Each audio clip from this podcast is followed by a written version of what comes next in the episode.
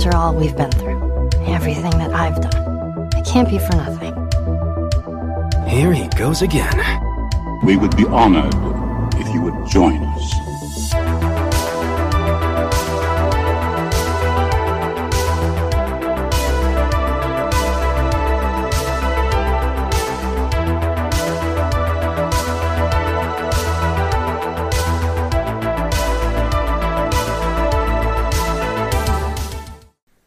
Heidi ho, liebe Nerds, und damit recht herzlich willkommen zur allerersten Ausgabe von Nerdgeflüster. Ich bin der Felix. Und ich bin die Jule und wir sind wirklich sehr geehrt, dass ihr heute mit dabei sein könnt. Das sind wir in der Tat, ähm, denn wir beide sind Freund und Freundin und haben uns gedacht, weil wir immer so fleißig über Filme, Spiele, Animes und generell Popkultur allgemein diskutieren und philosophieren, dachten wir uns irgendwann, wir sollten das mal in die weite Welt hinaustragen, ne?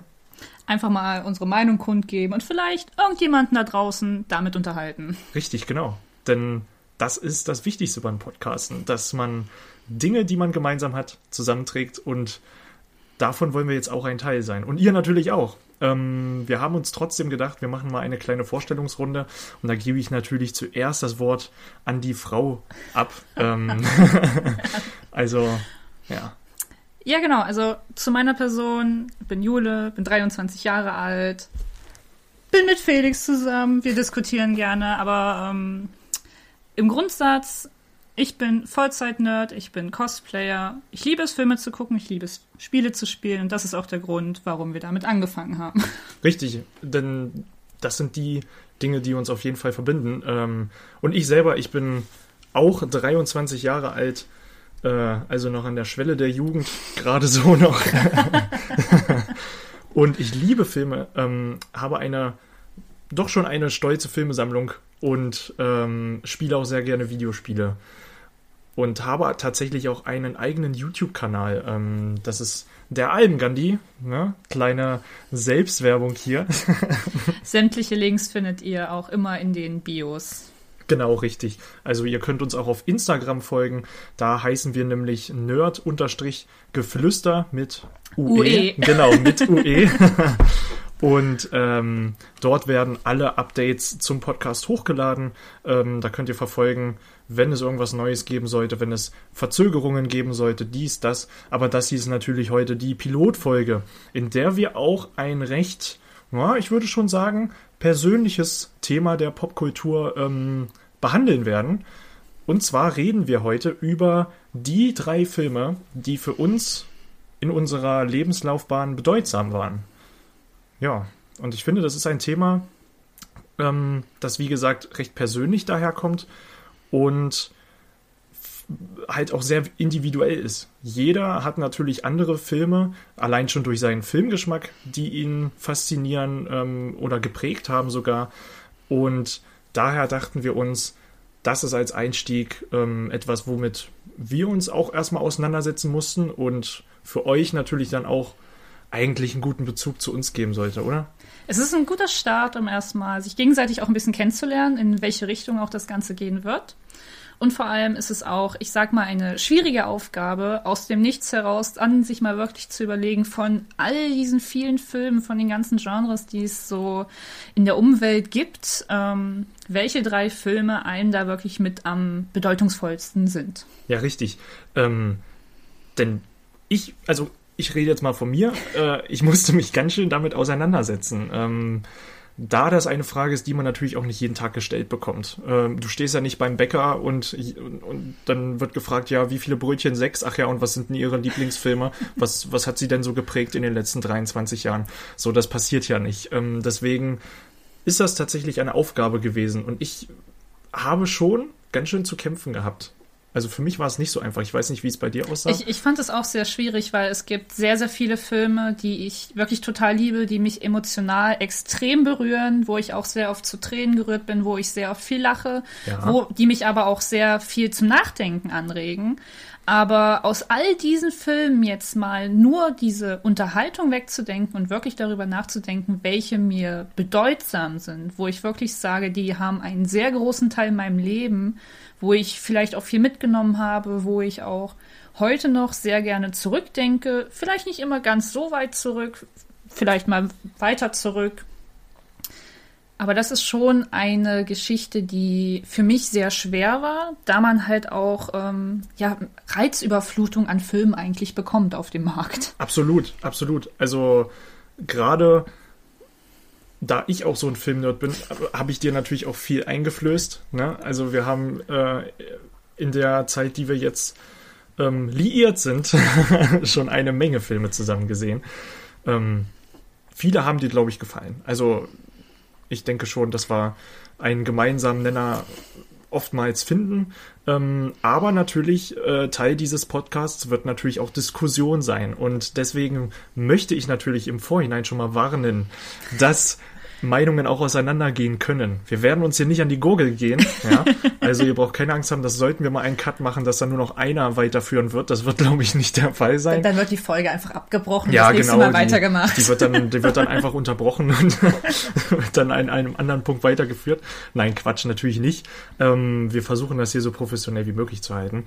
Äh, von daher denke ich mal, kriegt ihr hier eine, ein gutes Maß an Informationen. Wir werden natürlich auch versuchen, spoilerfrei zu bleiben. Das heißt, eigentlich werden wir, wenn wir eine Folge spoilern, ähm, werden wir das definitiv vorhinein sagen. Das heißt, ihr braucht hier keine Angst haben, dass wir irgendwas behandeln, was den, was das Filmerlebnis ähm, oder das Spieleerlebnis, was auch immer, ähm, gefährden könnte. Also da braucht ihr euch keine Gedanken machen. Und ich denke mal, das ist für alle das Angenehmste.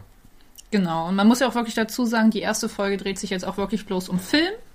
Wir haben Spiele, Anime, was man auch sonst noch in der Popkultur dazuziehen kann, erstmal außen vor gelassen, weil gerade bei Filmen schon die Auswahl riesig ist und werden dann immer je nach Ausmaß der Podcast-Folgen uns ein Thema zunehmen und uns dann auch zwischenzeitlich immer mal so kleine Aufgaben stellen wie diese, um dann darüber sprechen zu können. Ja, genau. Und apropos Aufgabe, ähm, zu der Aufgabe, dass wir überlegen, was natürlich für uns aus der Filmgeschichte bedeutsam ist, haben wir gleichzeitig auch gesagt, dass äh, wir gegenseitig ein Ratespiel machen, ähm, wer, also welche Filme das Gegenüber der Gegenüber ähm, aufschreiben wird. Und das heißt, wir wissen jetzt auch nicht, ich weiß nicht, welche Filme Jule genommen hat und Jule weiß nicht, welche Filme ich genommen habe.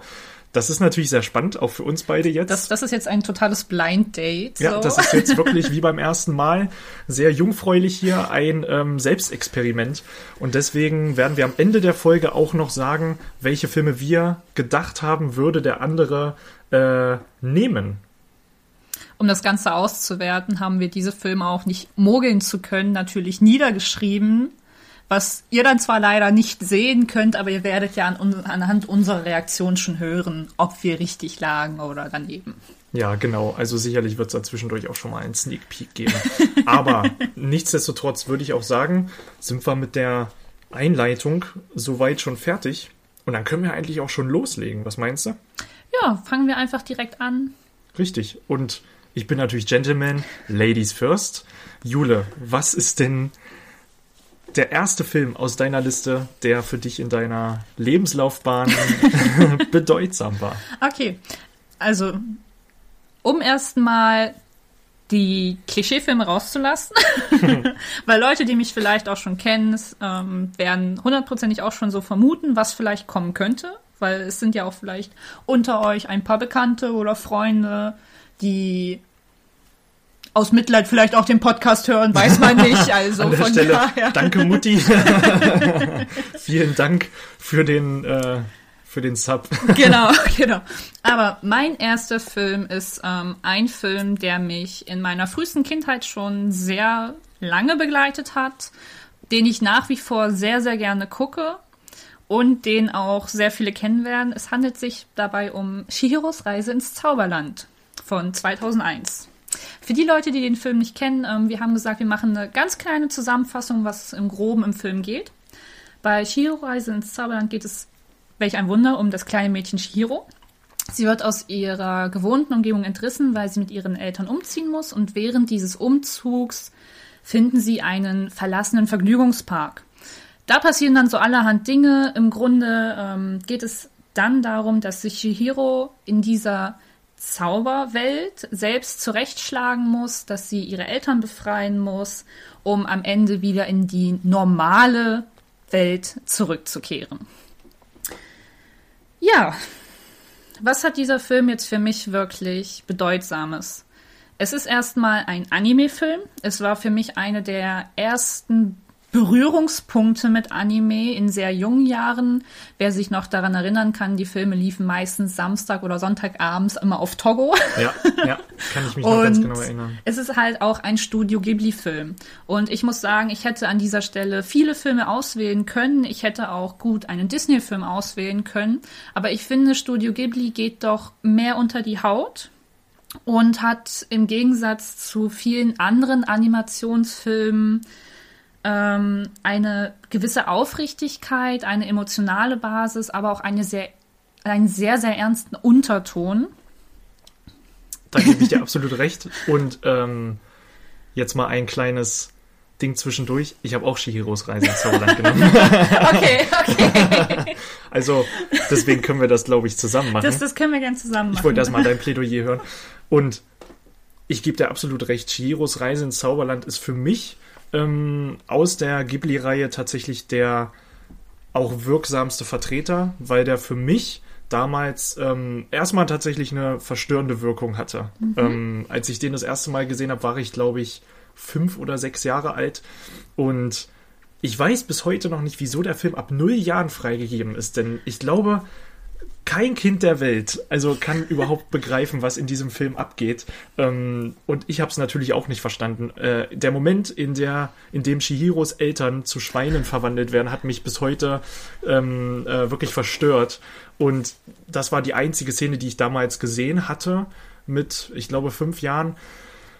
Und dann war erstmal Ritze. Also äh, ich habe den Film bis dahin gesehen und dann war wirklich erstmal Ritze. Weiter habe ich nicht gesehen. Und ein Jahr später habe ich dann tatsächlich in einer Videothek, ja, damals gab es noch Videotheken, heute nennt es sich Netflix, wobei ich glaube, es gibt noch Videotheken, aber dann wirklich sehr, sehr, sehr vereinzelt, genau. Und wenn dann, denke ich mal, eher in Großstädten vertretend. Aber äh, wie gesagt, bin ich dann mal in die Videothek, ich war da oft mit meinem Vater und da habe ich dann tatsächlich Shihiros Reise gesehen. Und dann dachte ich, komm, jetzt bist du ein Jahr gereift, ran an den Speck. Äh, und habe ihn mir dann mitgenommen und tatsächlich auch zu Ende geguckt. Und da kann ich dir nur zustimmen, hat das genau diese Wirkung bei mir erzielt. Ne? Ähm, der Film hat mich komplett verzaubert und in seinen Bann gezogen durch diese Welt, die da aufgebaut wird. Einfach mhm. diese schiere Welt. Auch wenn man nicht alles sofort verstanden hat, aber das ist genau das, was du gesagt hast, diese Aufrichtigkeit des Films. Man kehrt auf jeden Fall immer wieder zurück äh, und man möchte diese Welt wiedererleben, weil es gerade so interessant und abwechslungsreich ist. Und ich denke mal, das war bei dir genau das Gleiche. Genau, ich, ich fand es halt auch einfach bei Shihiros Reise ins Zauberland ist es bei mir auch einfach so gewesen. Ähm, ich bin ein Mensch, der, ich, ich würde nicht sagen Angst vor Veränderung hat, aber ich, ich hasse Veränderung. Und gerade für Shihiro war es die größte Veränderung erstmal, sie wird aus ihrem eigentlichen Leben rausgerissen. Sie verliert ihre Freunde, ihre Schule. Es gibt diese kleine Szene ganz am Anfang, wo sie diesen Blumenstrauß überreicht bekommt und sich dann im Auto wirklich traurig darüber äußert, dass das erste Mal, dass sie Blumen bekommt, halt zum Abschied sein müssen. Ja. Und ähm, dass man aber in den Film zusammen mit Shihiro wirklich zusammen wächst, weil sie durch die Hingabe, durch dieses überlegte Handeln, was sie tut, überwindet sie immer größere Hürden und gerade das fand ich als Kind so erstaunenswert, dass man wirklich sieht, dass wenn man einfach ein bisschen nachdenkt und wirklich mit Aufrichtigkeit und Hingabe an Sachen rangeht, wirklich alles schaffen kann. Richtig, ja, ja. Und das, ähm, da kann ich dir einfach nur zu 100% zustimmen. Tatsächlich ist es fast schon so, man könnte die erste Hälfte des Films mit sechs Jahren gucken und die zweite Hälfte fast schon mit zwölf Jahren, weil so viel sich in diesem Film tut Richtig. und diese Person Chihiro so wächst. Ähm, und das, das ähm, hat mich wirklich auch nachhaltig doch schon verändert. Ähm, okay, wenn man jetzt noch mal ein bisschen tiefer guckt und äh, natürlich das eigentliche Thema ähm, der Kinderarbeit und das so weiter natürlich nochmal behandelt, dann kriegt dieser Film nochmal einen unglaublich düsteren Teint, was aber bei Ghibli eigentlich gang und gäbe ist. Ne? Also Hayao Miyazaki, ähm, äh, der das natürlich unglaublich gut animiert hat, ähm, muss man einfach sagen, das ist, da ist für jedermann was dabei, ne? allgemein, dass auch, wenn man sich, als Kind hat man den Film einfach genossen. Für mich war es zum Beispiel so, dass ich den Film noch nie wirklich verstörend fand, nichts. Ich habe einfach, glaube ich, drüber hinweggeguckt, weil es einfach auch eine so schöne Atmosphäre den ganzen Film ergibt. Was ich zum Beispiel auch ähm, sehr faszinierend finde, wenn man sich den Film genau ansieht. Es gibt keinen konkreten bösen Charakter. Das Wenn man, wenn man sich in die Charaktere reindenkt, es, es gibt keinen Charakter, der komplett böse Absichten hat. Selbst wenn man ähm, sich Yubaba anguckt, die ha handelt aus ihrer Sicht her nicht böse. ja. Und wenn man auch ihre Schwester ansieht, könnte man auch sehen, welche Aufrichtigkeit hinter beiden Charakteren steht. Ja. Und ähm, was ich auch wirklich sehr faszinierend finde, sind halt diese extrem Vielseitigkeit der Deutungen, wie du jetzt schon mit der Kinderarbeit oder auch, ähm, wenn man es noch härter nimmt, der Kinderprostitution ansehen will.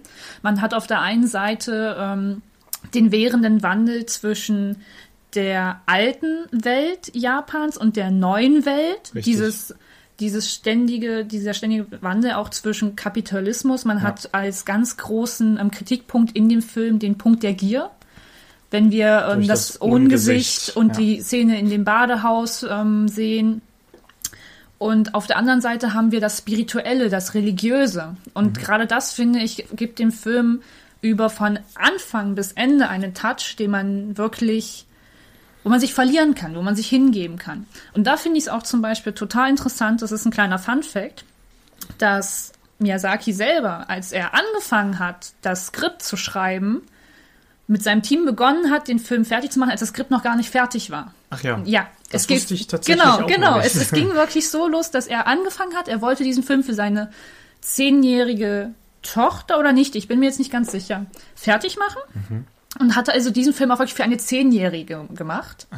Und hat dann zusammen mit dem Team, während der Film entstanden ist, erst den Film beendet. Mhm. Das heißt, sowohl er als auch der, das ganze Team ist mit jedem Charakter Schritt für Schritt mitgewachsen und ist in diese Welt eingetaucht, um ein Rundum-Erlebnis zu haben, was ich finde, was man auch den ganzen Film überspüren kann und was diesen Film auch so von diesen anderen abhebt. Das ist wirklich interessant. Das wusste ich auch noch nicht.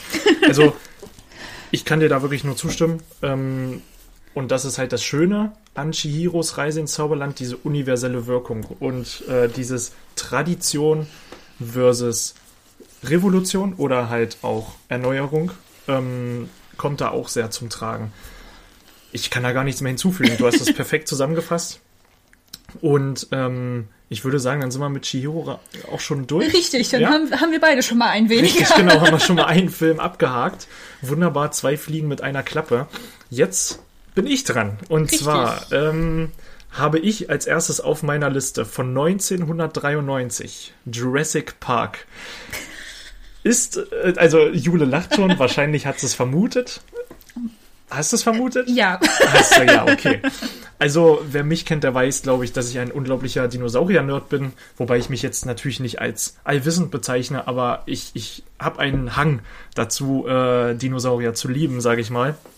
Und Jurassic Park war für mich als damals sechsjähriger Bub, das weiß ich noch ganz genau, ähm, ein gefundenes Fressen, würde ich fast schon sagen, im wahrsten Sinne des Wortes. Denn tatsächlich habe ich nie Jurassic Park 1 als erstes gesehen, sondern es war Jurassic Park 3. Nicht mal der ganze Film, sondern nur ein Ausschnitt. Und zwar, wo dieses Flugzeug am Anfang des Films wieder von der Insel starten will, weil sie gemerkt haben, hey, ist vielleicht doch nicht so eine gute Idee, ähm, sich hier mit unglaublich überdimensionalen Dinosauriern anzulegen. Und wir haben eigentlich nur ein paar Touristen dabei. So, und dann dachten sie sich, okay, wir fliegen mal wieder von der Insel weg.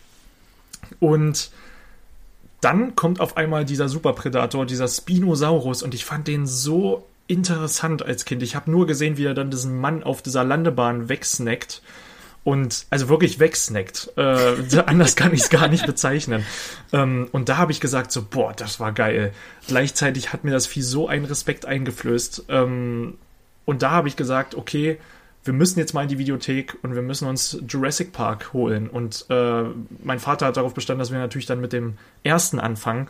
Ähm, und hat mir das durchaus zugetraut, weil es für mich auch nie darum ging, dass da auch natürlich aktuell äh, aktiv Menschen ums Leben kommen, ja, sondern ich habe das tatsächlich wegen der wegen der Tiere gesehen. Kann natürlich auch vieles bedeuten, dass ich heutzutage so ein Horror-Nerd bin. Das war wahrscheinlich der der erste Berührungspunkt damit, denn man kann nicht abstreiten, dass der erste Jurassic Park durchaus schon schaurige Szenen hat. Also ähm, ich glaube, Fall. wenn das auch Leute gucken würden, die jetzt vielleicht zwölf Jahre sind, so wie es dem Film, Film empfohlen wird, glaube ich schon, dass man, wenn man das im Kino sehen würde, schon sich teilweise erschrecken kann. Ähm, aber natürlich, um nochmal kurz zusammenzufassen, jetzt um auf Jurassic Park 1 zu kommen, ja, denn da sind wir jetzt angelangt, und mal kurz zusammenzufassen, äh, worum es geht. Äh, wer es noch gar nicht weiß, ähm, es geht quasi darum, dass ein Millionär eine Insel gekauft hat. Und John Hammond, so heißt der gute Mann, hat einen Traum. Und dieser Traum heißt, wir erschaffen etwas, was die Leute sehen und anfassen können. Und zwar redet er dabei wirklich von Dinosauriern, waschechten Dinosauriern, die quasi durch neueste Technologie, also damals neueste Technologie, erschaffen werden. Und zwar sollte man das Blut von ähm, Moskitos, die in Harz einge, eingesteinert wurden, extrahieren und dieses Blut ist dann wahrscheinlich vielleicht sogar Dinosaurierblut und daraus wird dann ein Themenpark geschaffen, den verschiedene Wissenschaftler in Augenschein nehmen sollen, damit er durchgewunken wird. Unter anderem ist halt auch ein ähm, naja, ein Anwalt dabei, der das quasi rechtlich absichern soll. Das andere sind dann Dr. Grant, der ist Paläontologe, Dr. Ellie Settler, die ist ebenfalls Paläontologin und dann haben wir noch Jeff Goldblum, mein Jeff Goldblum, der ähm, da Ian Malcolm spielt, der ein eigentlich Mathematiker ist und äh, der das quasi, der die Realität, ähm, die Chaos-Theorie. äh, die Chaos-Theorie, Dankeschön. Bitteschön. die Chaos-Theorie vertritt. Äh, und das ist natürlich ein bunter Mix, um diesen Park dann zu besichtigen. Und da geht natürlich einiges schief. Ähm, wir brauchen, glaube ich, kein Geheimnis draus machen. Der Jurassic Park hat in diesem Maß nie geöffnet. Äh, und ich muss ganz ehrlich sagen, dieses Szenario fand ich schon immer interessant. Ich weiß nicht, wie sieht's da bei dir aus? Also ich muss sagen, ähm, Jurassic Park ist als Kind sehr, sehr lange an mir vorbeigegangen.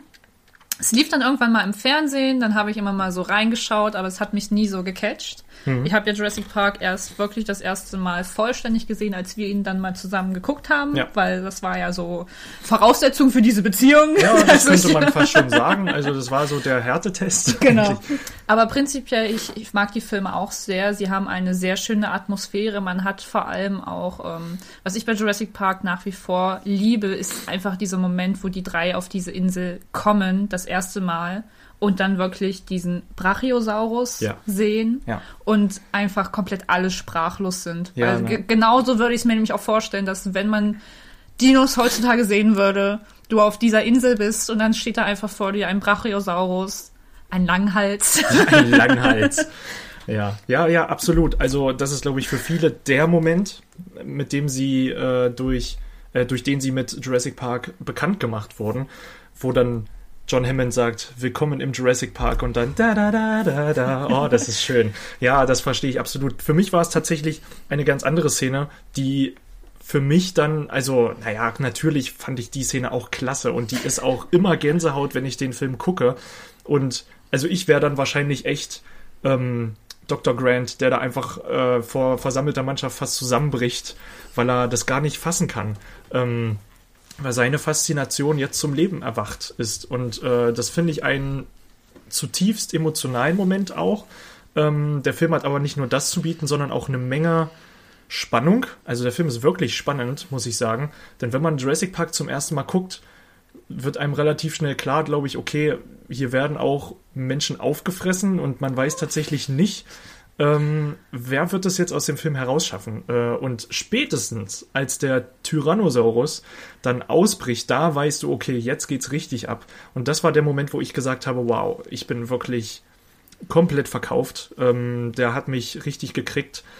Und diese Szene, in der äh, ähm, auch die Kinder im Auto versuchen, mit den Erwachsenen im anderen Auto zu kommunizieren, weil die schon gar nicht mehr wissen, was sie jetzt tun sollen, ähm, fand ich, konnte ich mich als Kind sehr gut reinfühlen. Ähm, gerade als der Tyrannosaurus dann natürlich auch durch das Fenster des Daches einbricht ins Auto, was ja auch tatsächlich gar nicht so geplant war. Fand ich sehr interessant, habe ich später erst herausgefunden, dass der eigentlich nur anklopfen sollte quasi mit dem Kopf, aber der Animatronic so schwer war und kräftig, dass diese Scheibe über den Kindern gebrochen ist.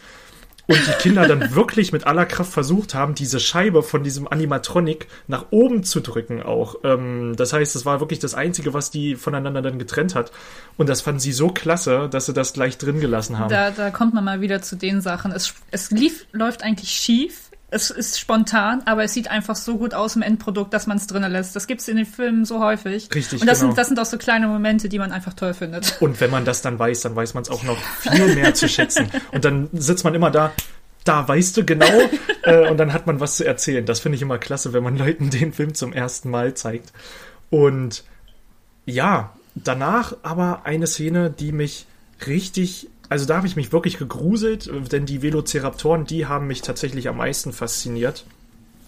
Denn die haben mir einfach einen Heidenrespekt eingeflößt. Weil ein Tyrannosaurus, dem kann man ausweichen, der ist groß, der, weiß ich nicht, da habe ich immer das Gefühl, okay, der ist jetzt nicht überall zugänglich. Verstehst du, wie ich meine? Da ist die Gefahr nicht Es, allgegenwärtig. es ist ja auch so dieses Fakt, dass wenn du dich wirklich nicht bewegst, er dich kaum sehen kann. So, Genau. dass, dass du dich wirklich ja wirklich gegen ihn verstecken kannst, auf Richtig. gut Deutsch. Aber wenn da halt so, dass der Rudel, Ru, das Rudel, Das Rudel. das Rudel Velociraptoren auf dich zukommt, dann weißt du einfach, dass du keine Chance hast. Richtig. Weil wenn du einem entkommst, okay, gut für dich, aber, aber, du wirst das nicht allen entkommen. Richtig. Und das ist das Problem. Natürlich ist das mit dem Tyrannosaurus erfunden, also das der, ja, ist, ist dem Film geschuldet, aber der Film stellt diese Regel auf und er hält sich daran und das ist für mich wichtig. Und die Velociraptoren, wie du schon sagst, jagen halt im Rudel und das wird ja perfekt an dem ähm, Raptoren zuständigen quasi gezeigt und der wird ja auch gefressen. So, also, und, und da denke ich mir, das ist schon wirklich hart. Diese Tiere waren so intelligent, in die, also in dem Film, ne? Das hat mir wirklich Angst eingejagt. Also, weil die auch überall hinkommen, die sind schnell, die können springen wie verrückt. Äh, die haben mir wirklich einen Heidenrespekt eingeflößt und diese Küchenszene, Heidewitzka, die ist bis heute einfach unglaublich spannend. Ähm, diese Kinder, wie sie da durch die Gänge schleichen und wirklich versuchen, keinen Mucks zu machen, weil diese Raptoren so gewieft sind. Das fand ich einfach klasse und finde ich auch bis heute klasse. Und da bin ich auch sehr, sehr froh, dass Jurassic Park komplett in seiner Gänze in 4K so schön restauriert wurde, ähm, dass man die Filme wirklich auch heute noch im Heimkino äh, mit dem Bestmöglichen genießen kann. Und das haben wir ja auch schon gemacht. Und da muss ich sagen, Jurassic Park für mich an der Stelle einfach ein ganz großes Ding, hat für mich für die Türen des Blockbusters geöffnet, weil es natürlich für die breite Masse gemacht ist, aber das war der Punkt, wo ich mich in Film verliebt habe. Nicht mal in Abenteuerfilme allgemein, sondern wirklich in Film. Ja. Was, was du vorhin auch angeschnitten hast, was ich bei Jurassic Park auch so prägnant finde, ist halt die Filmmusik.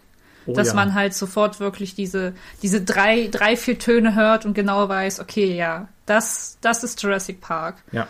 Und das assoziiert auch jeder damit. Leute, die den Film nicht mal gesehen haben, kennen das Main-Theme von Jurassic Park und äh, selbst die Geräusche von den Dinosauriern, die natürlich nicht Dinosauriergeräusche sind, logischerweise, sondern zusammengemixt sind, selbst die ähm, erzeugen eine gewisse Nostalgie. Wenn ich den Tyrannosaurus brüllen höre, weiß ich genau, okay, ich bin zu Hause. So, also metaphorisch gesehen natürlich. Und da kriege ich einfach eine Gänsehaut. Also absolut. Ich finde auch interessant, ähm, einen ganz wichtigen Punkt in der Jurassic Park-Reihe allgemein, den ich hier mal kurz anreißen möchte, um jetzt natürlich nicht den Rahmen zu sprengen. das habe ich natürlich auch damals als Kind nicht ähm, realisiert, aber später dann, je öfter ich Jurassic Park gesehen habe, kam das immer mehr hoch. Und als ich dann auch die Bücher gelesen habe, ähm, und zwar der philosophische Ansatz, äh, sollte man etwas tun, nur weil man es kann. Ja, sollte man Dinosaurier erschaffen, nur weil man dazu in der Lage ist, äh, oder sollte man es vielleicht doch überdenken, weil diese Tiere vielleicht intelligenter sind, als man es gedacht hat. Und dann, ja, wird man auf Deutsch gesagt ins Knie gefickt, ne? So wie es im Film der Fall war. Ja, also ich weiß nicht, wie du das siehst, aber finde ich eine sehr spannende Frage. Ja, nur, nur weil man was tun kann, heißt es nicht, dass man tun sollte. Das trifft auf sehr, sehr viele Lebenslagen zu. Definitiv. Nur, nur weil ich jetzt jemanden anschnauzen und beleidigen kann, sollte ich das vielleicht nicht tun. Das ist vielleicht auf das geringste runtergebrochen, aber es entspricht genau demselben Fall. Ja, genau. Und bei Jurassic Park natürlich nochmal am, fast schon am Absurdum geführt und in großem Maße aufgezogen, da natürlich da eine schon fast spirituelle Frage gestellt wird, ähm, wie weit kann der Mensch gehen? Welche Erschaffensgewalt geht damit einher? Und welche Ehrfurcht hat man vor der Natur? Denn wir sehen ja im Film, es funktioniert nicht. Äh, man kann die dollsten Zäune bauen und dies und jenes. Ähm, es funktioniert nicht. Du kannst die Natur nicht eindämmen. Und das ist halt das, äh, diesen, die, eigentlich spiegelt Ian Malcolm in dem, in dem Film den Zuschauer. Richtig, äh, es, äh, er spiegelt den Zuschauer wieder, weil der die kritischen Fragen stellt und hinterfragt, wieso wurde das jetzt alles getan und äh, hat man sich darüber Gedanken gemacht, welche Auswirkungen das hat. Er, er fasst es halt auch einfach perfekt zusammen mit seinem kleinen Satz, Leben findet einen Weg. Das Leben findet einen Weg, genau, richtig. Und so war es ja auch. Richtig. Tatsächlich im Buch noch viel krasser, weil im Buch wird von Anfang an klar gemacht, es haben schon Dinosaurier das Festland erreicht, bevor überhaupt irgendjemand auf diese Insel gekommen ist, um äh, den Park zu besichtigen. Und das fand ich eine sehr interessante Sache, weil die Menschen machen sich hier und da immer wieder Gedanken, oh, haben wir jetzt genug für die Zäune ausgegeben? Oder wo ja auch im Film immer wieder gesagt wird, ja, dass Hammond gegeizt hat. Was ich auch immer interessant finde, dass man, obwohl man genau weiß, dass diese Tiere gefährlich sind, trotzdem noch Geld in den Vordergrund stellt, anstatt irgendwie, was weiß ich, mehr Geld dafür auszugeben oder Sponsoren, noch mehr Sponsoren zu finden, damit man die Sicherheit von Menschen gewährleisten kann. Und das, finde ich, ist auch ein sehr gesellschaftskritischer Ansatz ähm, dem Kapitalismus gegenüber. Und ja, das war jetzt eigentlich auch schon mein Plädoyer zu Jurassic Park. Und dann können wir äh, weitermachen mit Julis zweitem Film. Damit kommen wir dann zu meinem zweiten. Und ähm, das ist ein Film, den habe ich das allererste Mal im O-Ton, im Englischen gesehen, im Englischunterricht. Und wir haben uns sehr, sehr arg mit diesem Film auseinandergesetzt und er ist bis heute ein Film, den ich immer wieder gerne sehe, der aber auch ein, eine sehr schöne Message hat. Bei diesem Film handelt es sich um Club der Toten Dichter von 1989. Es ist ein Film, der vor allem einen Schauspieler natürlich mit drin hat, mit Robin Williams, der einfach ja, einer meiner Lieblingsschauspieler ist.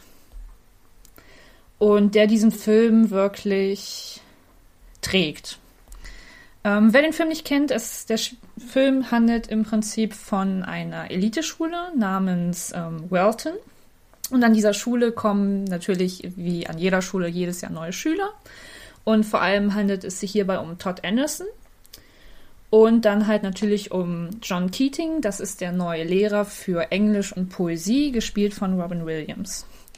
Uh, Welton ist eine extrem Elite-Uni, die sehr, sehr strikte und strenge Ansichten hat und halt die Schüler auch immer in eine gewisse Richtung drücken will. Emotional, äh, meine Güte, ähm, emotional, ja, das läuft gut. Emotionen unterbinden möchte und dabei vor allem auch wirklich auf die Logik setzt. Und genau das möchte John Keating, also der neue Lehrer, halt unterbinden, indem man sagt, ähm, nutze den Tag, Carpe ist das tragende Motto dieses Films, dass man lernt, jeden Tag zu nutzen, frei zu denken und auf sich, auf seine Emotionen zu berufen. Und gerade das war etwas, was nach wie vor, finde ich, ein sehr sozialkritisches Thema ist, gerade diese zwei unterschiedlichen Denkweisen, vor allem auch zwischen verschiedenen Altersgenerationen, zwischen, sage ich mal, den hier sind es dann die alten Lehrer und die Eltern, die sich darauf berufen, du musst Logik anwenden, du musst Arzt werden, du musst dies und das. Und die Schüler, die Jüngeren, die halt sagen wollen, nein, ich will aber vielleicht halt im Theater spielen, wie es in dem Film ja der Fall war. Und gerade das finde ich extremst tragend, dass man wirklich den ganzen Film über überlegt, möchte ich jetzt einfach in diese strikte Schublade gesteckt werden? Möchte ich weiter das tun, was alle von mir erwarten, dass ich es tue?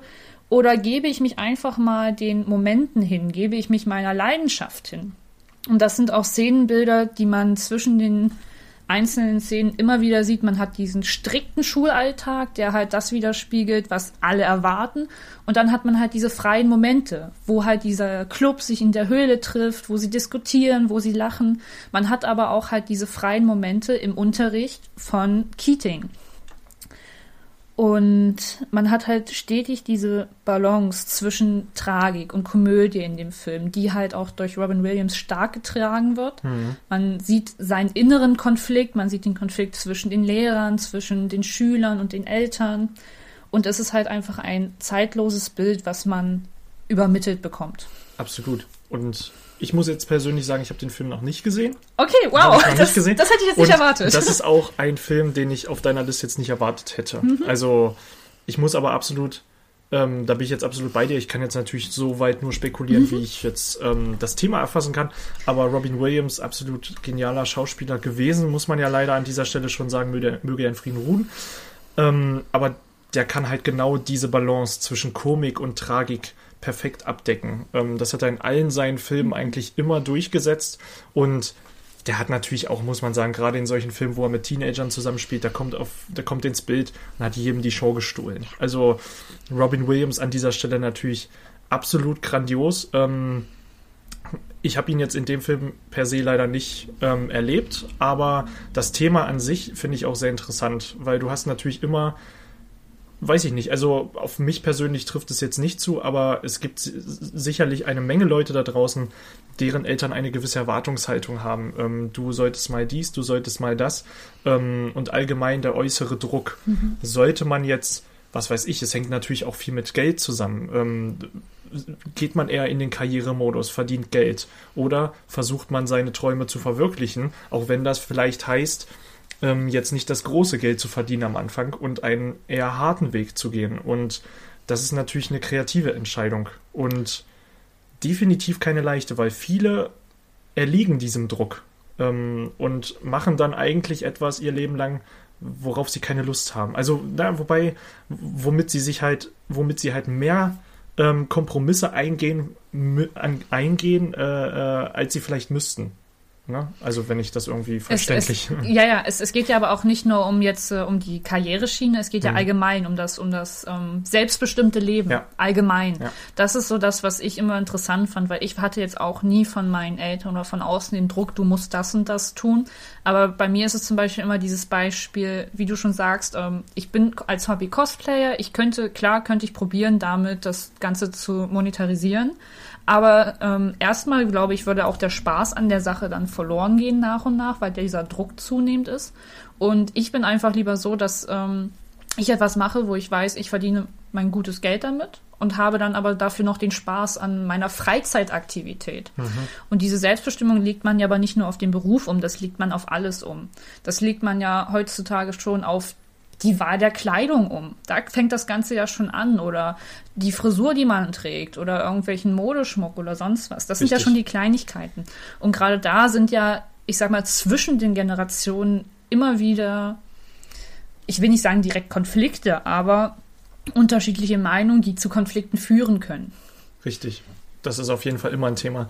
Ähm, weil man sich eigentlich permanent überlegt in der heutigen Gesellschaft, wie viel Effort, ne, wie viel Aufwand bringe ich jetzt in meine verschiedenen Lebensbereiche. Wie du schon gesagt hast, man könnte ähm, komplett mit der Frisur ausrasten, ja, und, und seine Haare so äh, monetarisieren, würde ich fast schon sagen, und jeden Monat so viel Geld dafür ausgeben, dass man quasi fast kein Geld mehr dafür hat. Oder man legt es auf 20 andere Bereiche um. Ne? Und das ist eine persönliche Entscheidung, die jeder für sich zu treffen hat.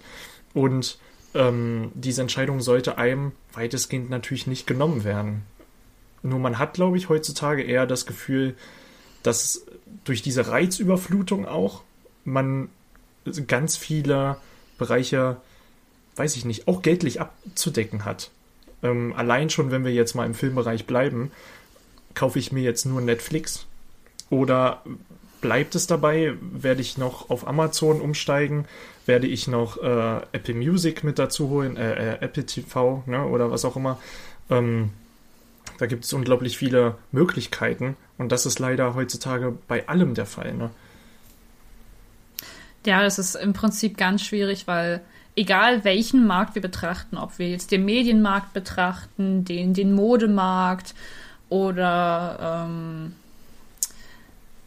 sonstige. Es ist eine komplette Überflutung und die Märkte sind halt auch komplett ausgelastet und abgedeckt. Es, es gibt ja sozusagen nichts, was man nicht bekommen oder machen könnte heutzutage. Richtig.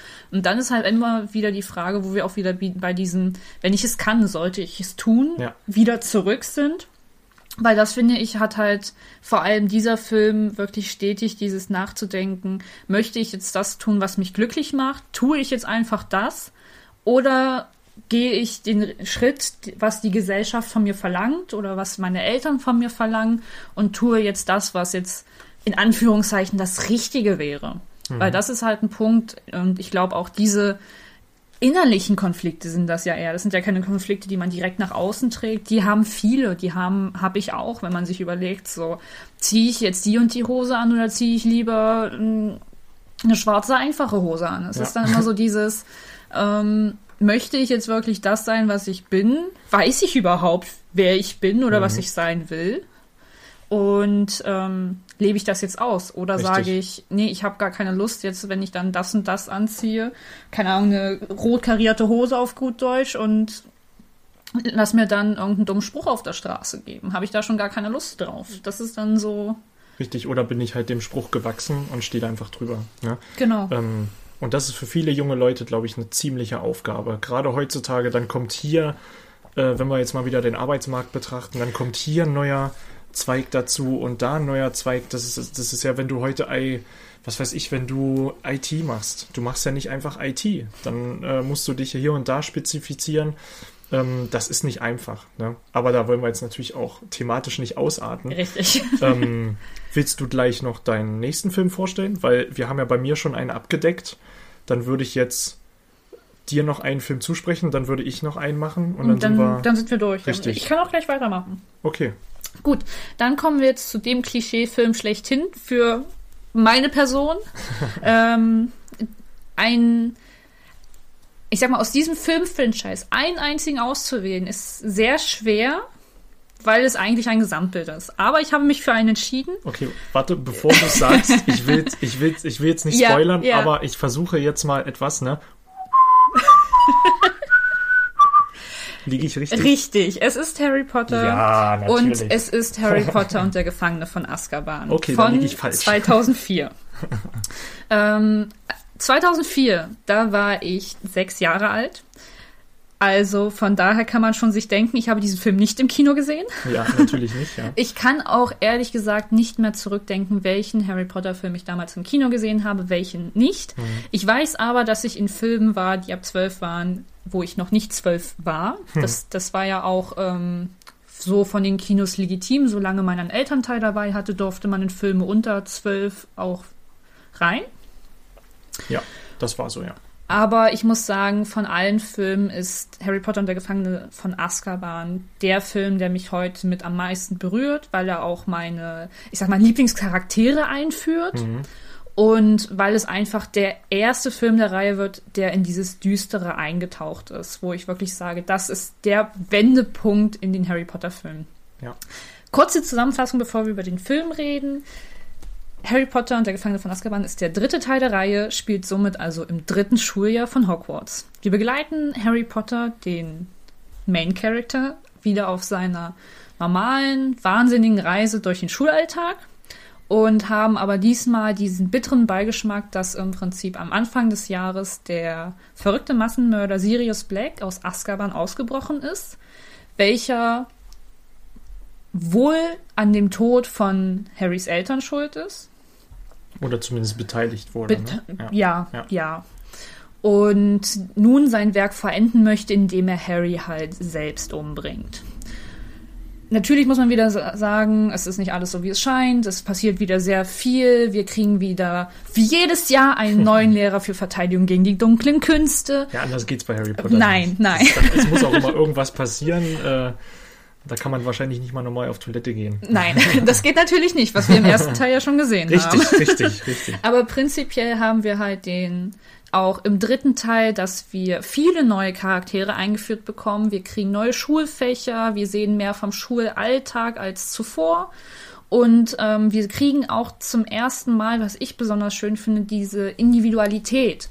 Die ähm, Schüler sind jetzt äh, 13 beziehungsweise 14 Jahre, also die Schüler, die uns am, am meisten, sage ich mal, ähm, interessieren. Ja, die, halt, die halt am meisten beleuchtet Genau. werden. Ja. Und das ist halt auch so die Zeit, in der, sage ich mal, langsam die Pubertät anfängt. Und man kriegt halt auch mit, dass man sich jetzt zum Beispiel mehr Gedanken darüber macht, was zieht man an. Man sieht zum ersten Mal die Charaktere wirklich in Alltagskleidung, dass sie nicht nur in ihrer Schuluniform den ganzen Stimmt. Tag rumrennen. Das ist mir nie aufgefallen. Ja. Also, es ist mir klar, weil ich auch damals von äh, der Gefangene von Azkaban Harry als Figur hatte. Und ich war immer total fasziniert von seiner äh, blau-weiß gestreiften Jacke. die sich bis zum Ende nicht geändert hat, ja.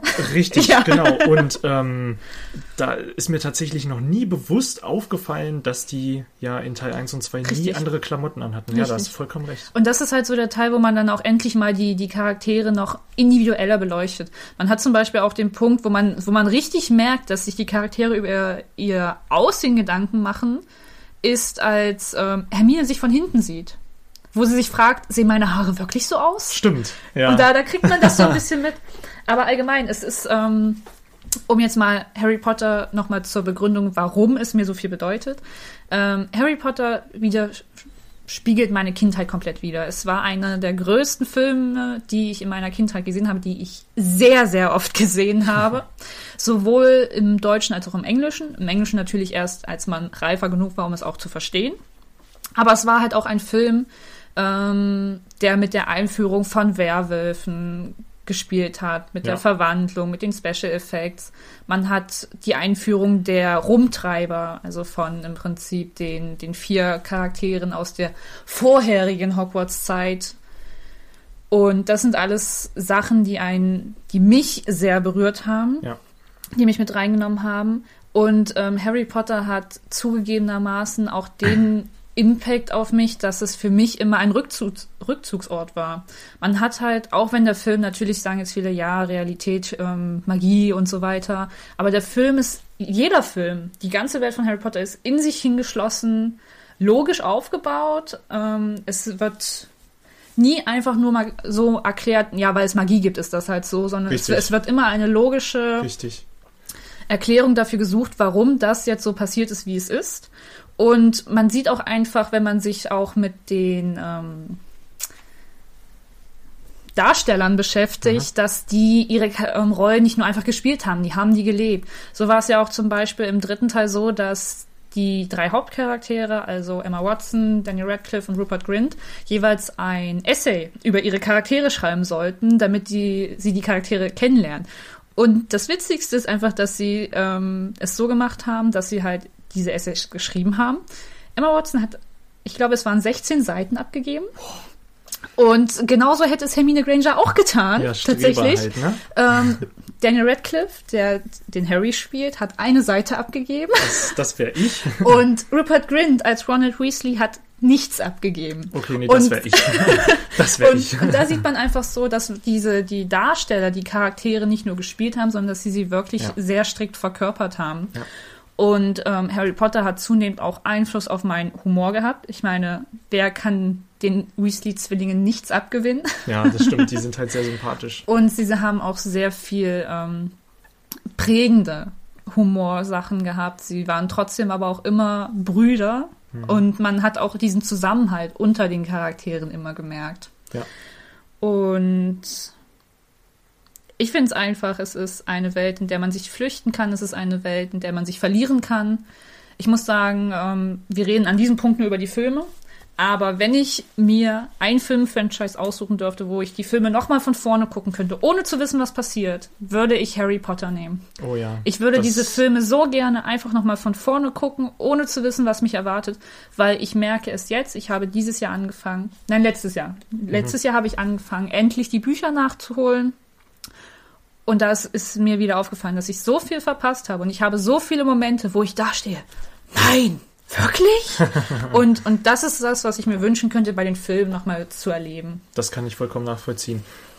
Und wie du schon gesagt hast, ist der dritte Teil tatsächlich ein großer Schwellpunkt, ähm, weil da natürlich fast schon ein Coming-of-Age-Thema mit reinkommt. Du hast schon gesagt, die Charaktere setzen sich mehr miteinander auseinander, aber auch mit sich selbst. Ähm, und sie verändern sich auch. Und das war der Teil, wo man das zum ersten Mal gespürt hat. Also ich muss auch ganz ehrlich sagen, Harry Potter in Teil 1 und 2 hm, ist jetzt nicht so der große Unterschied. Ähm, man merkt schon, okay, halt um ein Jahr gealtert, aber ich muss ganz ehrlich sagen, den Harry Potter aus Teil 2 und 3, das, die, das erkennt man ja fast gar nicht wieder. Also ähm, auch wie die gewachsen sind in dem einen Jahr.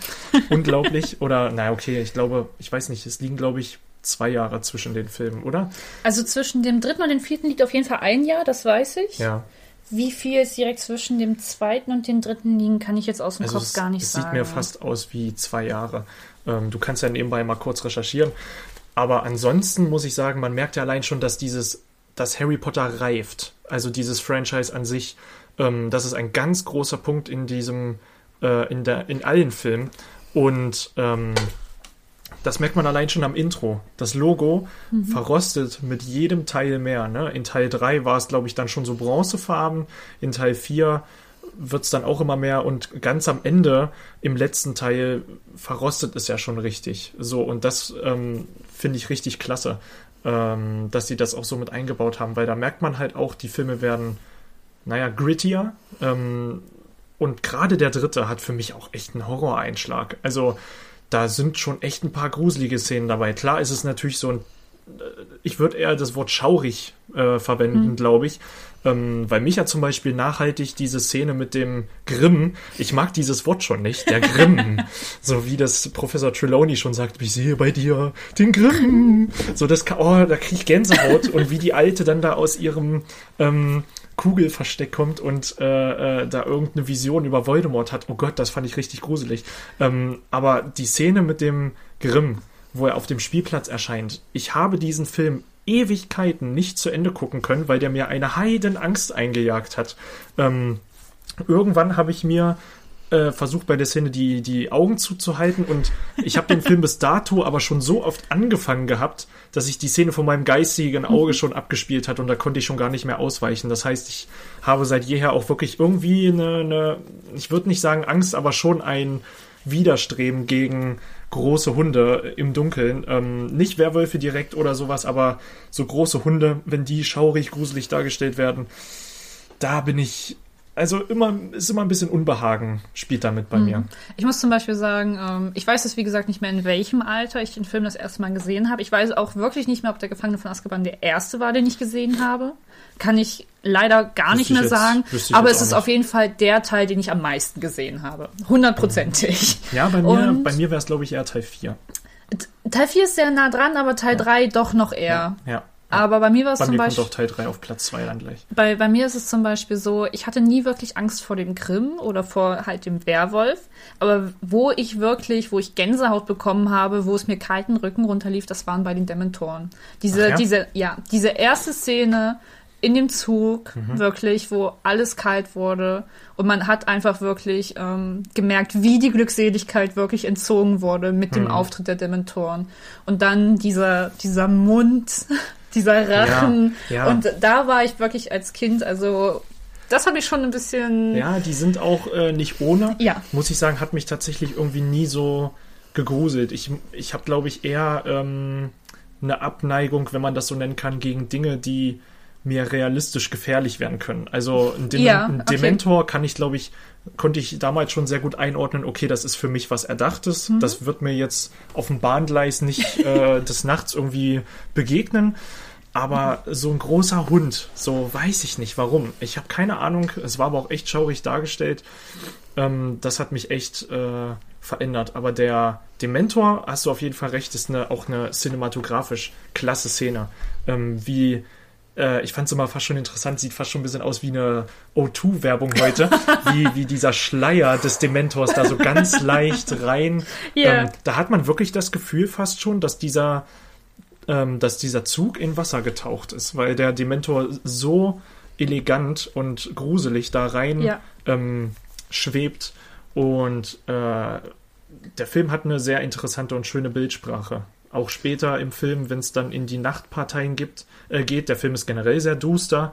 Also Es ist, es ist ja auch der erste Film, wo man wirklich Regentage in Hogwarts auch mitbekommt. Ja, Weil ja. vorher war es immer recht, recht fröhlich, blauer Himmel. Richtig. Gerade im ersten merkt man, da geht's halt eher um dieses Erkunden der magischen Ja. Welt, was passiert wie. Und im dritten hat man dann wirklich diese, diese Regentage, die Kutschen, die man das erste Mal richtig, Richtig. sieht. Ja, das ist halt alles in Teil 1 und 2 noch ein bisschen leichtfüßiger. Sind auch, glaube ich, die Filme, die noch ab sechs Jahren freigegeben sind.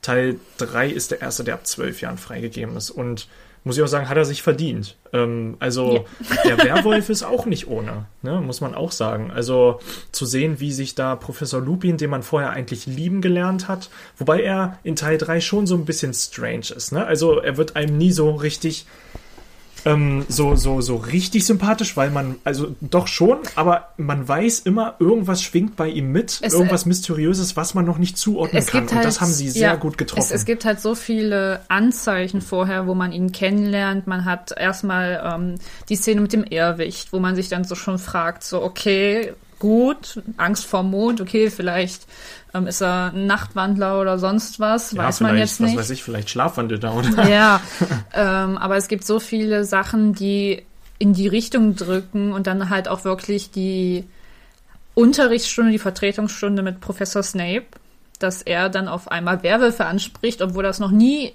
im Prinzip Thema gewesen wäre im Da Unterricht. kriege ich schon Gänsehaut. Da, da läuft's mir kalt den Nacken runter. Richtig. Aber es ist halt auch so, dass äh, Professor Lupin ist halt einfach einer meiner Lieblingscharaktere, weil er auch eine extreme Vaterfigur einnimmt. Gerade für Harry, man, man weiß ja vorher gar nicht, welche Figur er eigentlich war, Ja, dass er ja. halt auch so sehr befreundet war mit James und allen, dass man wirklich sagt, okay, er offenbart sich jetzt zu Harry und ähm, es ist, glaube ich, das erste Mal, dass Harry wirklich eine Bezugsperson aus der magischen Welt bekommt, die wirklich ihm nahestehen könnte oder gekonnt hätte. Weil alle Personen, die er so kennenlernt, klar hat er Hermine und Ron als Freunde, er hat die Weasleys als, ich sag mal, so eine kleine Art Adoptivfamilie, weil Ja, die ja. nehmen ihn ja schon Ja. extrem auf. Und man hat Hagrid, der ihn ja auch wie einen Sohn be betuddelt und behandelt. Man hat Dumbledore, der ja in dem Sinne auch sein Wohlwollen wollte. Aber es ist Richtig. nie jemanden, der direkt den Kontakt zu seinen Eltern so hatte wie dann Lupin. Ja, gut, da waren wir jetzt natürlich fast schon ein bisschen im Spoiler-Territorium Ja, mit dem Prinzip- Werwolf, aber gut, okay, ich hoffe, ihr könnt uns das verzeihen, aber ich gehe mal schwer davon aus, dass sämtliche Zuhörer hier zumindest Harry Potter und der Gefangene von Azkaban gesehen haben. Ähm, dafür haben wir die anderen Filme. Es, es war, okay, gut, es war jetzt ein Fauxpas, aber das ist ja nicht schlimm. Ähm, damit habe ich jetzt leider angefangen. Gut, ja, dann würde ich sagen, sind wir schon beim letzten Film angelangt. Richtig. Und das ist dann jetzt meine Wenigkeit. Für mich ähm, ein Film, der aus dem Horrorgenre stammt. Hast du mit gerechnet? Horror?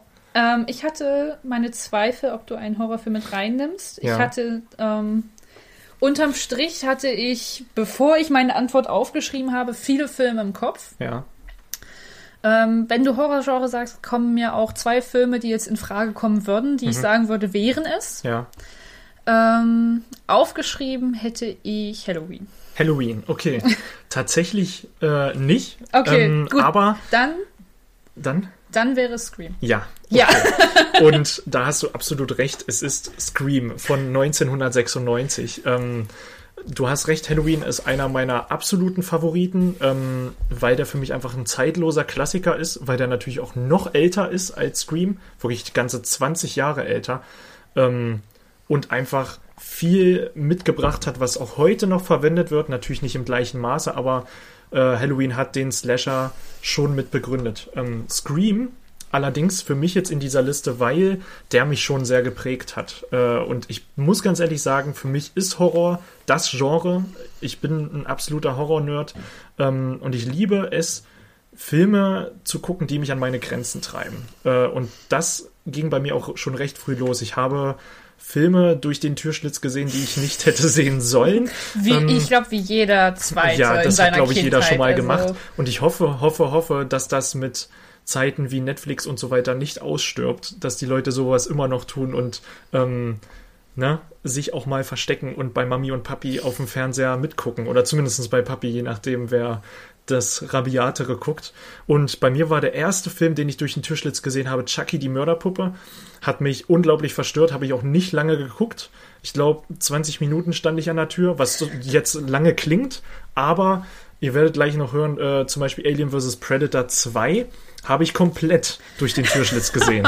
mit Werbepause. Da hattest du auf jeden Fall Durchhaltevermögen. Und, und, da hatte ich Durchhaltevermögen, aber ich würde es fast eher als Schockstarre bezeichnen. Also ich habe mhm. auch, bin in der Zeit nicht auf Toilette gegangen. Ich stand die ganze Zeit wirklich nur an der Tür und war äh, wirklich schockiert. Ähm, und der hat mich auch ganz schön geprägt, weil Alien vs. Predator 2 wird am Anfang ein Kind äh, zum Opfer der Facehugger. So, also das sind ja diese Dinger, die dir ins Gesicht springen mhm. und Eier in dir ablegen, was absolut pervers ist. Ähm, aber ich bin halt auch ein riesen Alien-Fan. Ja, das ist wirklich eklig. Und das passiert halt am Anfang auch einem Kind. Und das habe ich gesehen mit, boah, ich weiß nicht, wie alt ich da war. Auf jeden Fall noch zu jung. Es war nicht so jung wie Chucky, da war ich wirklich erst so acht. Aber ähm, bei äh, Alien vs. Predator war es auf jeden Fall noch auch zu früh. Und das hat mich ganz schön verstört. Denn dann habe ich wochenlang, monatelang äh, nur mit der Decke über dem Kopf geschlafen, weil ich Angst hatte, dass mir so ein Ding ins Gesicht springt. Aber ich schweife ab. Mhm. Ähm, Scream. Für mich dann der erste Vertreter, den ich tatsächlich bewusst geguckt habe, wo ich gesagt habe, hey, ich habe jetzt Blut geleckt. Und da war ich zwölf, äh, Quatsch, 13 Jahre alt und da habe ich gesagt, ich will jetzt einen Horrorfilm sehen. Ähm, ich habe das Glück gehabt, dass meine Eltern, zumindest mein Vater gesagt hat, erfülle ich dir den Traum. Ähm, mhm. Aber ich bin dabei. So, dann haben wir den halt zusammengeguckt, sind in eine Videothek. Ja, damals gab es immer noch Videotheken, auch als ich noch 13 war. Unsere lokale Videothek ähm, war da auch noch vertreten. Und sind wir hingefahren, haben uns den geholt und dann ging es los. Und Scream, muss ich sagen, ist, ja, also ist jetzt nicht der Ultra-Gruselfilm, sondern der ist ja eher recht leichtfüßig, sage ich mal noch, was das Slasher-Genre angeht. Er ist halt das finde ich das Interessante an Scream, eine, ähm, ein, fast schon eine Meta-Ansicht auf das gesamte Horrorgenre und gerade diese Horror-Tropes, ähm, die natürlich in Scream auch äh, fest in der Story verbaut sind, da man einen äh, Charakter hat, der heißt Randy, der soll sozusagen fast schon den Horror-Nerd darstellen. Das, also das Publikum von Scream mhm. soll der verkörpern, weil der natürlich die ganze Zeit analysiert, wer könnte jetzt der Mörder sein, ähm, denn um es nochmal kurz zum Reißen, Scream geht es quasi darum, am Anfang des Films bekommt eine junge Dame ähm, einen Anruf und da ist eine charmante, also schon charmante Stimme an der, an der, an der am anderen eine, eine Ende. sehr markante Stimme. Sehr markante Stimme auf jeden Fall am anderen Ende. Ähm, und die unterhalten sich über Horrorfilme. Was ist dein Lieblingshorrorfilm? Das ist natürlich ein ganz einschneidendes Zitat aus den Scream-Filmen und zieht sich auch durch alle vier Teile. Und ähm, naja, und dann merkt sie halt, irgendwann wird es unangenehm, weil der dann Fragen stellt oder Phrasen bringt, die ihr jetzt nicht so zusagen. Er sagt dann so eine Sachen wie, ähm, was weiß ich, äh, keine Ahnung, ich glaube, er sagt einmal, äh, was würdest du jetzt tun, Blondie? Und dann mhm. weiß sie ganz, das ist genau der Moment, in dem sie kapiert, okay, der Typ kann mich wirklich sehen, der verarscht mich nicht. Ähm, und, äh, und dann wird's halt wirklich horrorlastig. Äh, die Szene, wer sie kennt, wird dann auch noch blutig. Ne? Und da muss ich ganz ehrlich sagen, das war das erste Mal, natürlich auch habe ich den Horrorfilm als erstes gesehen, aber da fiebere ich heute noch mit und es tut mir in der Seele weh, weil sie wirklich ihr Bestes gibt, auch bei diesem Horrorquiz, ähm, was er dann mit ihr durchzieht, wo ihr Freund gefesselt vor ihren Augen ähm, auf der Veranda äh, sitzt und sie dann ein Horrorquiz bringen muss und bestehen muss, um sein Überleben zu sichern. Äh, und ja, gut, wie das ausgeht, können wir uns wahrscheinlich alle denken, aber da muss ich sagen, habe ich schon sehr mitgefühlt. Also, ich weiß nicht, wie das bei dir. Wir haben das ja mal dann zusammen aufgeholt, ne? Ja. Scream.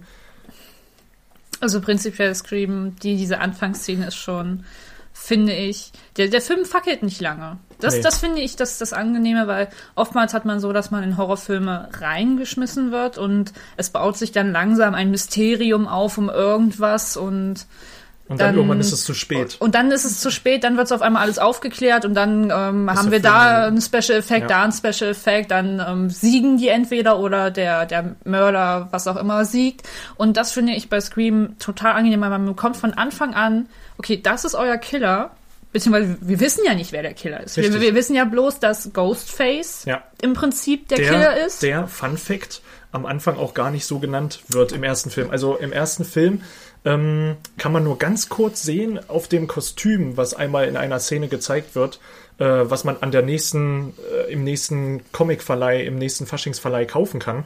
Ähm, da hieß die Kostümidee eigentlich Father Death.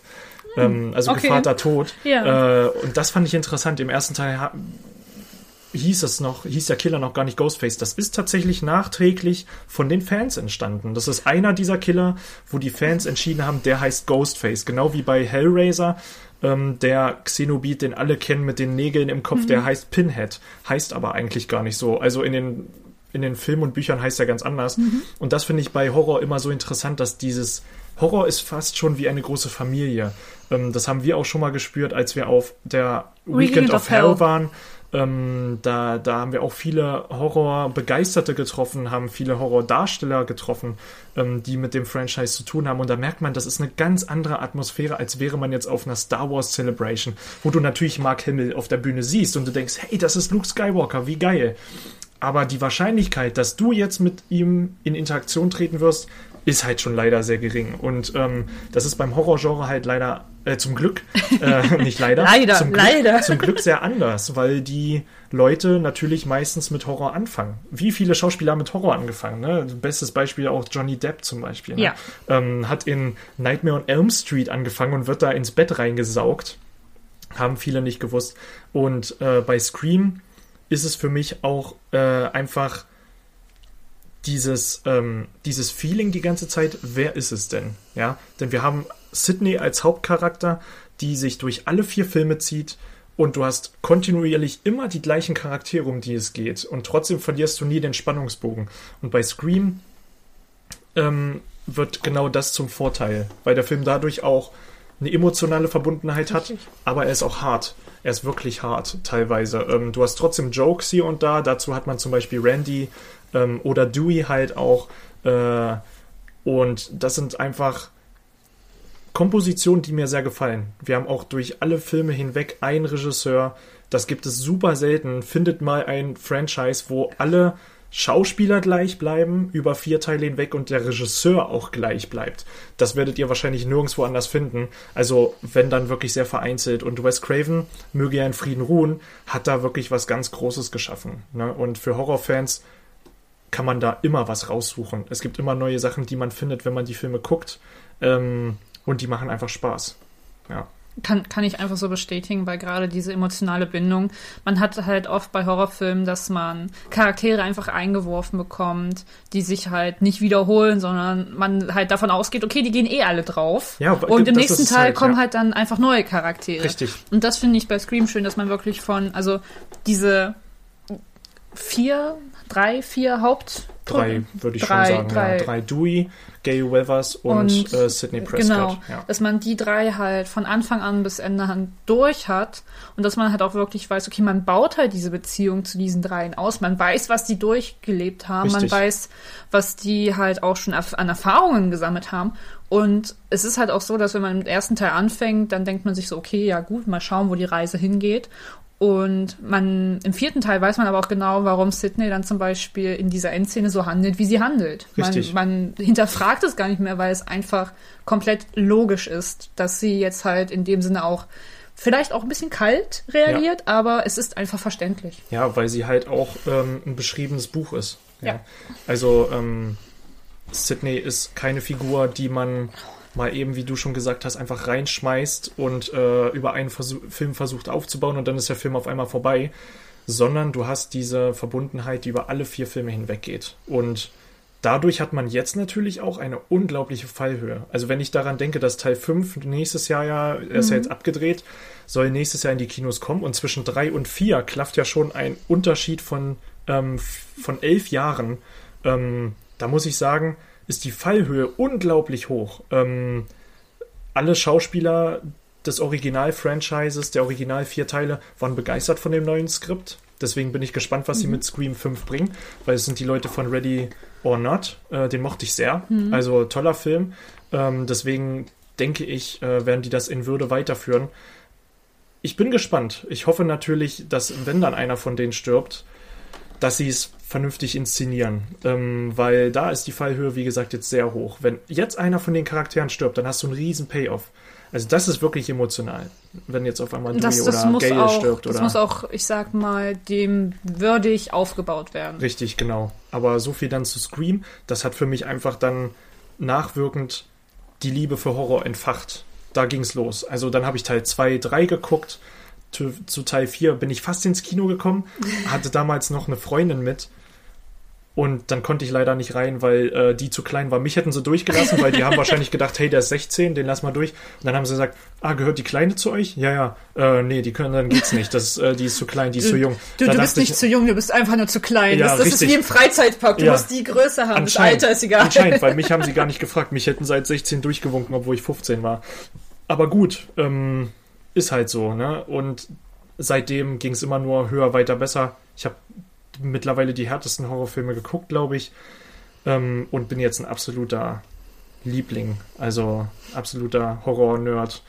So, und ja, das ist dann tatsächlich das Ende meiner Liste und deiner Liste. Ja, richtig. Und jetzt Heidewitzka, jetzt sind wir bei eine Stunde zehn fast angelangt. Ähm, lange Folge, aber ich muss sagen, es hat sich wirklich gelohnt. Also ich fand den Austausch sehr interessant, ähm, weil wir natürlich auch jetzt nicht wussten, wer welchen Film hat. Und da gab es einige Überraschungen, muss ich ganz ehrlich sagen. Ich kann ja nur mal sagen, ich hätte geraten bei ja, dir. Jetzt, jetzt Ähm, bin ich gespannt. ich hätte, ich habe aufgeschrieben Beetlejuice. Okay, ja, gut. Ähm, war für mich eigentlich logisch, war interessant, dass der nicht dabei war. Mhm. Ähm, dann anstelle von Chihiros Reise hatte ich Prinzessin Mononoke, gut. weil der, glaube ich, bei dir auch einen sehr hohen Stellenwert einnimmt, Mhm. allein durch die äh, Ghibli-Filme und so weiter.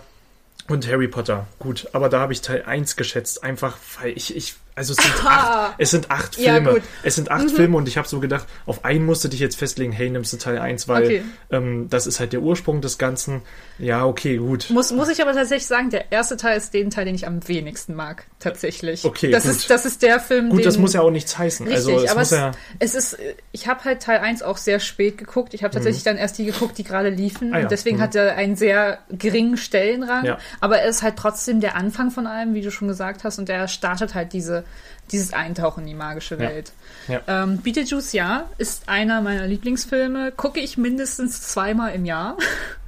Aber ist einfach ähm, ein Film, den, den gucke ich einfach gerne. Ja, ja. Und ist jetzt nicht so prägnant, Na sage ich mal, dass der einen Einfluss auf mich hatte. Ja, es war dann halt eher ein Hot Take anscheinend. Ja. klar. Ist auch okay. Ja, was hättest Und- du gesagt? Genau, also Jurassic Park stand auf meiner Liste drauf, Das war tatsächlich. okay, gut. Ja. Ähm, hätte ich mir denken können. Ähm, ich hatte dann den, halt den Fall, nämlich einen Horrorfilm Mhm. oder nämlich einen ähm, Tarantino-Film. Und das war sehr schwer, weil Ah, da war ich ich dann, das, deswegen hatte Ja, ich vier ja, Filme ja, bei ihr aufgeschrieben, weil ich hatte Once Upon a Time in Hollywood Oh. oder Halloween. Oder Halloween, ja, ja. Und dann hatte ich auf der Liste noch Matrix. Matrix, oh, natürlich. Matrix ist auch ein dolles Ding. Habe ich auch erst überlegt, nehme ich den mit rein. Aber ähm, dafür waren für mich dann Scream mit dieser Horrorliebe und ähm, Shihiros Reise hat mir den Zugang zu Animes gegeben und Jurassic Park war einfach Liebe pur. Ähm, das war mir dann doch zu prägnant, weil ich Matrix recht spät gesehen habe, was ja jetzt nicht zwingend damit zu tun hat. Aber du hast natürlich recht, Matrix ist einer meiner absoluten Lieblingsfilme. Ähm, hat es leider auch nicht in die Liste geschafft, war knapp, aber kann ich, okay, deine Auswahl, deine Auswahl kann ich fast schon mehr verstehen als meine. Sehr also, gut, sehr also interessant. Schön, wie das hier äh, zustande kommt. Ja, und dann würde ich sagen, sind wir auch schon am Ende dieser Folge angelangt. Richtig. Wir müssen auch ein Ende langsam finden, weil. ja, wir sind schon ganz schön lange jetzt. Genau. Ähm, wenn noch Leute da sind, vielen Dank fürs Zuhören. Fürs Durchhalten bis hierhin. Richtig, genau. Wenn ihr uns Feedback geben wollt, was wir uns sehr wünschen, äh, ihr könnt uns auf Twitter finden als Nerdgeflüster und äh, auf Instagram als äh, Nerd-Geflüster mit UE, äh, mit UE. und da könnt ihr uns jederzeit schreiben und Feedback geben, weil natürlich auf den verschiedenen Streaming-Plattformen wenig Option ist, da Kommentare zu schreiben oder sowas.